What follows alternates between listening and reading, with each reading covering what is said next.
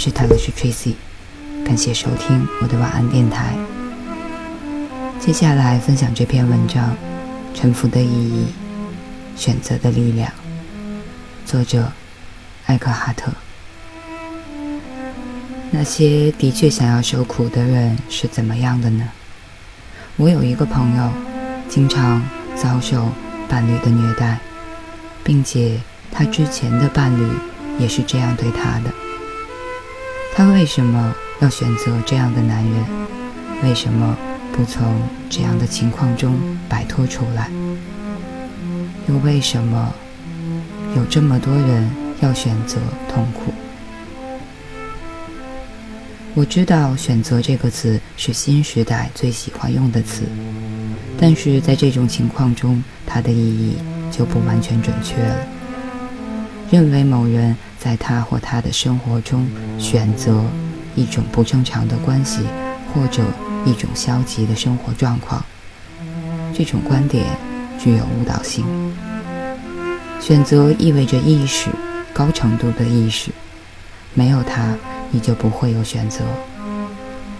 当你从思维和条件反应模式中释放出来时，选择就开始了。在你达到这种阶段之前，你是无意识的。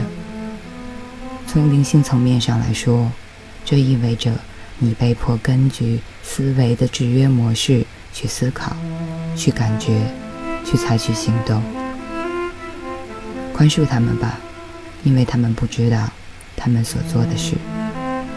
是啊，这和智力没有关系。我遇到过许多高智商。或受过高等教育的人，他们完全没有意识，也就是说，他们完全被自己的思维所认同。事实上，如果智力和知识的增长与相应的意识增长不协调的话，不幸和灾难的爆发潜力则是巨大的。你的朋友陷入一种受虐待的爱情关系之中，而且不是第一次了。为什么？因为没有选择。由于受到过去思维的制约，大脑通常会努力在创造他所记得的和熟悉的东西，即使那些东西让你痛苦，但是至少他们对你而言是熟悉的。大脑通常会赋予附着于他记得的事情，不记得的事情是很危险的。因为大脑没有办法控制它，这就是大脑不喜欢和忽略当下时刻的原因。当下时刻的觉知，在大脑和过去、未来的连续体中打开了一个裂口，阻隔了过去和未来这样的通道。除非通过这个裂口，否则没有任何新的。具有创造力的东西能够进入这个世界，所以你的朋友被他的思维所认同，可能会重新创造出一种过去学来的模式。在这种模式中，亲密和虐待是密不可分的。另外，他可能根据孩童时期学来的模式采取行动。这个模式告诉他，他是没有价值，并且。应该受到责罚的，也有可能是他大部分时间是通过痛苦之身在生活，而痛苦之身必须以痛苦为食。他的伴侣也有自己的无意识的思维模式，而这种模式正好和他的互补。当然，他的情况是自我创造的，但是创造这种情况的自我是谁呢？它就是来源于过去的心理情绪模式。为什么他会创造出一个自我呢？如果你告诉他，他已经选择了这种情况，你就是在强加他思维的认同力量。但是，他的思维是他吗？是他的自我吗？他真正的身份是否来源于过去？请告诉你的朋友如何观察他思维和情绪背后的存在，告诉他有关痛苦之身和如何从中摆脱。教会他内在身体觉察的艺术，向他示范临在的意义。只要他拥有当下时刻的力量，他就会打破他被制约的过去。那么，他就会有一个选择。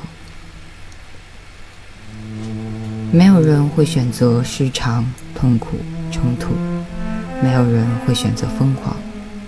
这种情况的发生，是因为你没有足够的意识来消除过去，没有足够的光亮来驱散黑暗，你没有完全的保持临在，你还未完全觉醒。同时，受制约的思维依旧控制着你的生活。与此相似的是，如果你和多数人一样。与你的父母之间存在问题。如果你仍然怨恨你的父母所做的事或者没做的事，那么你就会相信他们当时有个选择，他们可以采取不同行动的。人们看起来好像是有选择的，但这其实是一个错觉。只要你的思维。及其受制约的模式控制着你的生活，你还会有什么选择呢？你甚至不在当下时刻，你思维认同的状态严重失常，这样一种疯狂的模式，几乎每个人也都在遭受着这种模式带来的痛苦，只不过是程度不一样罢了。所以，当你认识到这一点时，你就不会有任何怨恨了，不会去抱怨父母，不会去怨恨朋友。你怎么能够去怨恨别人的类似于疾病一般的模式呢？所以，唯一合适的反应便是慈悲了。